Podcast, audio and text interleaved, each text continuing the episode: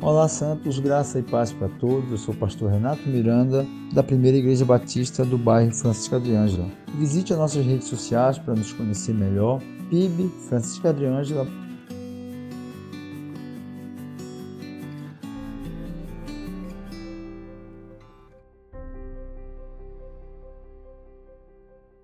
Hoje nós vamos falar algo que é um instrumento acessível a todo cristão Há pouco tempo, essa semana, eu tive a oportunidade de falar um pouco mais sobre isso no sermão pregado, numa live com um amigo, mas eu estou fazendo esse pequeno devocional para a gente falar que é algo acessível a todo cristão.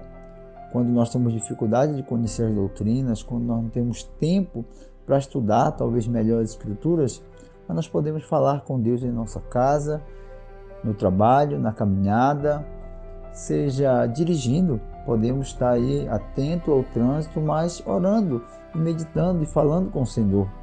E nós vamos ler o Salmo 109, a partir do verso 1, que diz assim: Ó Deus do meu louvor, não te cales, pois contra mim estão falando com lábios maldosos e fraudulentos. Com mentiras, a língua fala contra mim. Cercam-me com palavras odiosas e sem causa me fazem guerra.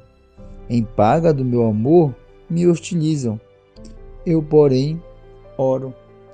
É interessante que o salmista aqui, ele diz que as dificuldades estão em sua volta, que as pessoas levantam situações que muitas das vezes ele não tem culpa, ou que muitas das vezes ele podendo até ter culpa no que foi falado, mas ele não encontra conforto nas palavras das pessoas tudo colabora para que ele ficasse incomodado, ficasse um pouco turbado.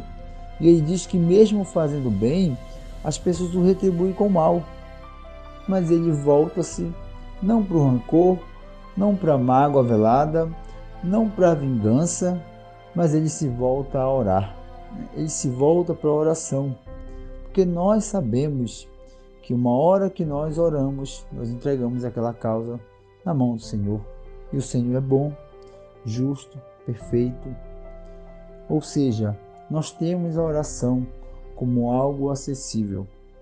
Em João, a partir do capítulo 13, 14, 15 até o 17, que nós conhecemos a oração sacerdotal, o próprio Jesus, com grandes dificuldades, já chegando à sua crucificação, ele se turba, ele vê os seus discípulos também com medo, com angústias, mas ele se volta para a oração.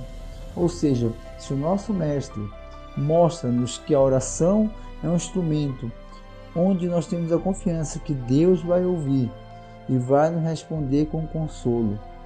Então, que seja feita a vontade do Senhor e que nós venhamos ser prudentes, buscando em oração. A Deus honra, a glória e louvor. Que Deus abençoe a quinta-feira de vocês e voltem e voltemos à oração. Deus abençoe os irmãos.